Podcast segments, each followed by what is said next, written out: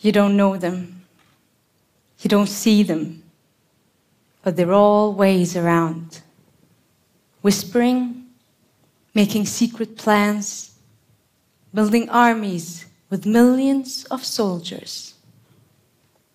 And when they decide to attack, they all attack at the same time. I'm talking about bacteria. Who did you think I was talking about? Bacteria live in communities just like humans. They have families, they talk, and they plan their activities. And just like humans, they trick, deceive, and some might even cheat on each other. What if I tell you that we can listen to bacterial conversations and translate their confidential information to human language? And what if I tell you that translating bacterial conversations can save lives? I hold a PhD in nanophysics, and I've used nanotechnology to, to develop a real time translation tool that can spy on bacterial communities and give us recordings of what bacteria are up to. Bacteria live everywhere. They're in the soil, on our furniture, and inside our bodies. In fact, 90% of all alive cells in this theater are bacterial. Some bacteria are good for us, they help us digest food or produce antibiotics. And some bacteria are bad for us, they cause diseases and death. To coordinate all the functions bacteria have, they have to be able to organize. And they do that just like us humans, by communicating. But instead of using words, they use signaling molecules to communicate with each other. When bacteria are few, the signaling molecules just flow away, like the screams of a man alone in the desert. But when there are many bacteria, the signaling molecules accumulate, and the bacteria start sensing that they're not alone. They listen to each other. In this way, they keep track of how many they are and when they are many enough to initiate a new action. And when the signaling molecules have reached a certain threshold, all the bacteria sense at once that they need to act with the same action. So, bacterial conversation consists of an initiative and a reaction, a production of a molecule and the response to it. In my research, I've focused on spying on bacterial communities inside the human body. How does it work? We have a sample from a patient it could be a blood or spit sample. We shoot electrons into the sample. The electrons will interact with any communication molecules present, and this interaction will give us information on the identity of the bacteria, the type of communication, and how much the bacteria are talking. But what is it like when bacteria communicate? Before I developed this translation, the translation tool, my first assumption was that bacteria would have a primitive language, like infants that haven't developed words and sentences yet. When they laugh, they're happy. When they cry, they're sad. Simple as that. But bacteria turned out to be nowhere as primitive as I thought they would be. A molecule is not just a molecule, it can mean different things depending on the context. Just like the crying of babies can mean different things. Sometimes the baby is hungry, sometimes it's wet, sometimes it's hurt or afraid. Parents know how to decode those cries. And to be a real translation tool, it had to be able to decode the signaling molecules and translate, the, the, and translate them depending on the context. And who knows, maybe Google Translate will adapt this soon. Let me give you an example. I've brought some bacterial data. They can be a bit tricky to understand if you're not trained, but try to take a look.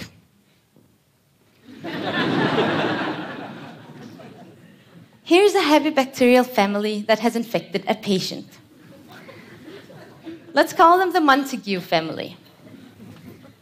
They share resources, they reproduce, and they grow.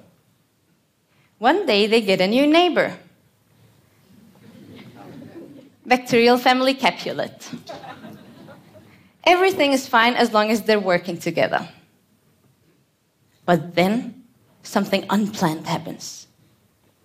Romeo from Montague has a relationship with Juliet from Capulet.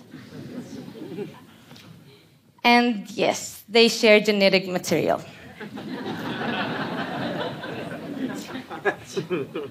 Now, this gene transfer can be dangerous to the Montagues that have the ambition to be the only family in the patient they have infected. And sharing genes contributes to the Capulets developing resistance to antibiotics.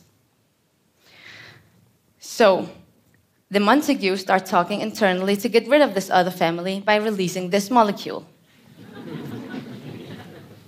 and with subtitles, let's coordinate an attack.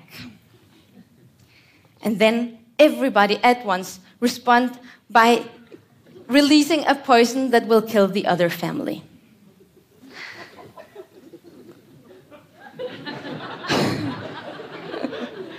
the Capulets respond by calling for a counterattack. And they have a battle. This is a video of real bacteria dueling with sword like organelles where they try to kill each other by literally stabbing and rupturing each other. Whoever family wins this battle becomes the dominant bacteria. So, what I can do is to detect bacterial conversations that lead to different collective behaviors like the fight you just saw.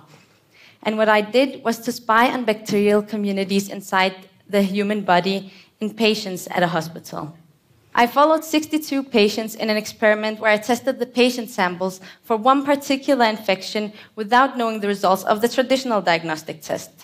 Now, in bacterial diagnostics, a sample is smeared out on a plate, and if the bacteria grow within five days, the patient is diagnosed as infected when I finished the study and I compared the tool results to the traditional diagnostic test and the validation test, I was shocked. It was far more astonishing than I had ever anticipated. But before I tell you what the tool revealed, I would like to tell you about a specific patient I followed a young girl. She had cystic fibrosis, a genetic disease that made her lungs susceptible to bacterial infections. This girl wasn't a part of the clinical trial. I followed her because I knew from her medical record that she had never had an infection before.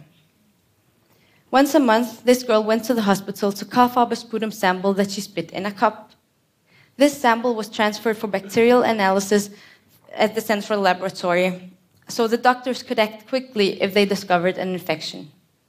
And it allowed me to test my device on her samples as well. The first two months I measured on her samples, there was nothing. But the third month, I discovered some bacterial chatter in her sample.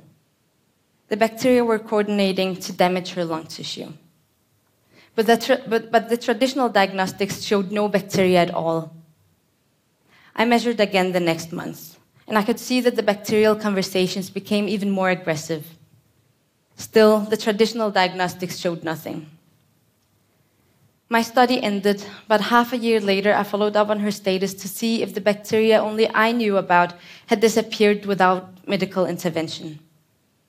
They hadn't. But the girl was now diagnosed with a severe infection of deadly bacteria.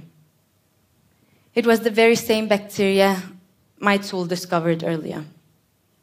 And despite aggressive antibiotic treatment, it was impossible to eradicate the infection. Doctors deemed that she would not survive her 20s. When I measured on this girl's samples, my tool was still in the initial stage. I didn't even know if my method worked at all. Therefore, I had an agreement with the doctors not to tell them what my tool revealed in order not to compromise their treatment.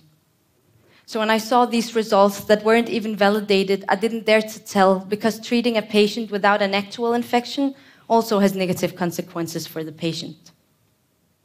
But now we know better, and there are many young boys and girls that still can be saved.